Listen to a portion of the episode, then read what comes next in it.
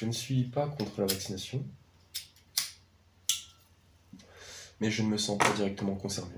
Et je suis pour que les gens aillent se faire vacciner, en effet, mais je pense que vacciner les personnes fragiles, susceptibles d'en mourir, les gens peu immunisés, ceux qui ont des comorbidités, est une meilleure solution. Les hôpitaux n'ont plus de place, car il n'y a pas de place dans les hôpitaux tout court, et je ne trouve pas que ce soit très normal qu'aussi peu de lits soient disponibles. C'est quelque chose qui s'anticipe mais qui n'a pas été fait. Mieux investir dans le domaine de la santé. Je trouve que l'obligation du passeport vaccinal, dit passe sanitaire auparavant, moindre en comparaison, et toutes les décisions du gouvernement provoquent la peur. Globalement, j'ai identifié les médias comme des propagandistes. Toute cette insistance m'a profondément dégoûté. C'est comme si les politiques, le gouvernement, apeurés, pris de court, s'étaient mis à un par un instaurer la peur, je ne sais pas si c'est intentionnel, dans le cœur des gens.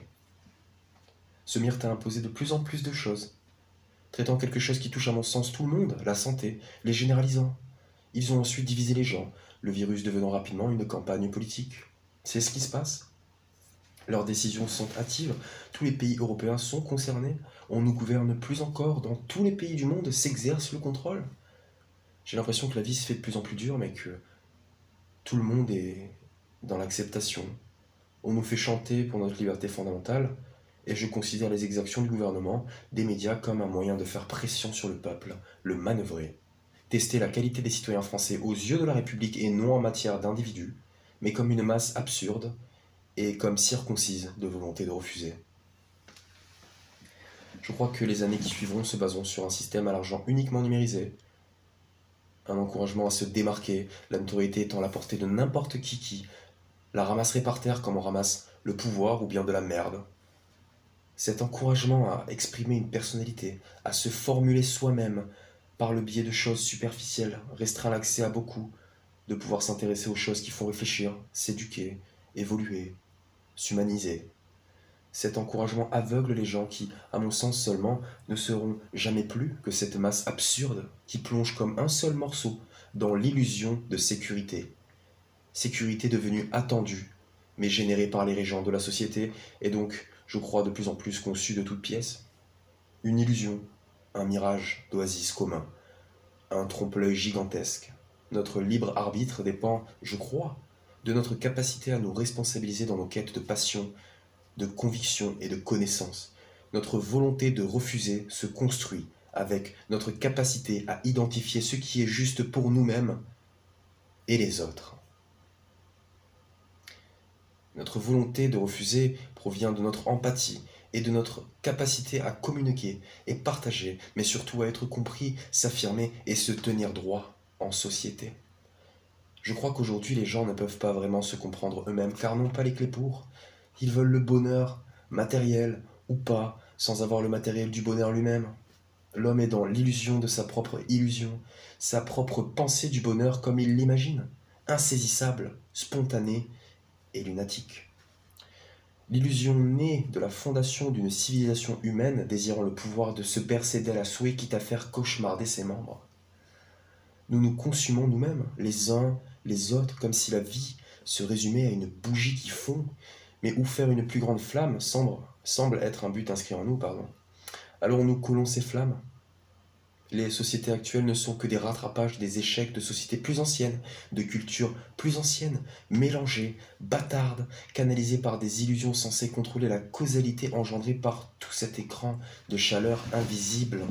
S'élevant des bougies en face de nous, toute l'incompréhension générée par l'existence d'y vivre se meut comme un amas d'âmes en peine vers les ténèbres, vers l'espace où le temps n'existe pas, face à l'éternité comparable à la Terre vue de l'espace, de nuit, toute la lumière des hommes dans des mains si obscures qu'elles doivent rester incompréhensibles pour la stabilité des êtres inférieurs, incapables de se retrouver dans un si vaste endroit, préférant fixer un point comme des vaches, ne sachant regarder autour, ceci comparable cette fois à l'espace vu depuis la Terre, de nuit, quelques lumières perdues dans un voile de ténèbres, incompréhensibles. La causalité et le néant qu'elle engendre nous contemplent, et nous la contemplons aussi, seulement lorsque la conscience l'a compris. Dieu est l'illusion d'avoir compris une manière de se soumettre à l'illusion et en ressortir moins frappé par la démotivation logique mais très cruelle qu'apporte la vie.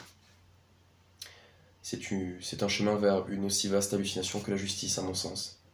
Mais quand nous réfléchissons ainsi, d'ores et déjà, l'illusion prend fin. En un court instant invraisemblable, et puis nous contemplons devant nous et voyons le monde des hommes dans, dans l'illusion, et devant nous-mêmes y rester.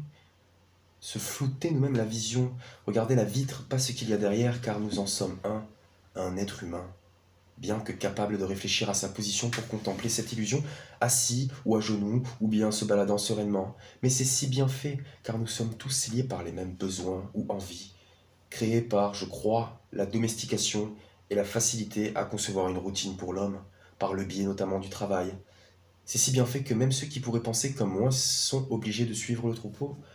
C'est un grand filet plein de poissons de toutes les couleurs, où ceux qui se font piéger emportent les autres. Mais si... Ouais, même si nous contemplons l'illusion de loin, nous devons y participer quand même, et nous ressentons alors très souvent de la peine. Voir ses proches y participer, ne pas comprendre l'inverse, se voir soi-même au fond du piège ou bien devoir renoncer à ce que conscience se dit. Je crois que la causalité est le plus grand pouvoir de l'homme et je crois que la communication est son plus grand don. L'un semble exercer, l'autre moins. Le pouvoir domine l'homme, mais pas l'inverse, car il n'en est pas capable. Et rares sont ceux qui trouvent utilité dans le don d'eux-mêmes, le partage de leur savoir. Et en face, voilà, le rat de marée. Alors la causalité devient comme une vague gigantesque. Mais la causalité est humaine, c'est un pseudonyme, je crois. La nature est divine, sereinement elle-même. La peur nous rend naïfs à la vraie grandeur des choses. Elle nous fait fixer ce point comme des vaches, nous cachant tous les recoins de ce que la vie est. Elle nous rappelle à notre nature de bête, enfin, toujours à mon sens. Elle nous rend malléables. L'homme est, est, apte à en être un. L'homme est apte à être un homme. Mais la version la plus vile et basse de lui-même est celle qui sert le mieux à la pérennité de l'illusion qu'il se fait de lui-même, car à chacun la vie est une chose qui, créant des chimères pour d'autres, font de chacun d'entre nous une illusion de la vie de l'autre. Fin.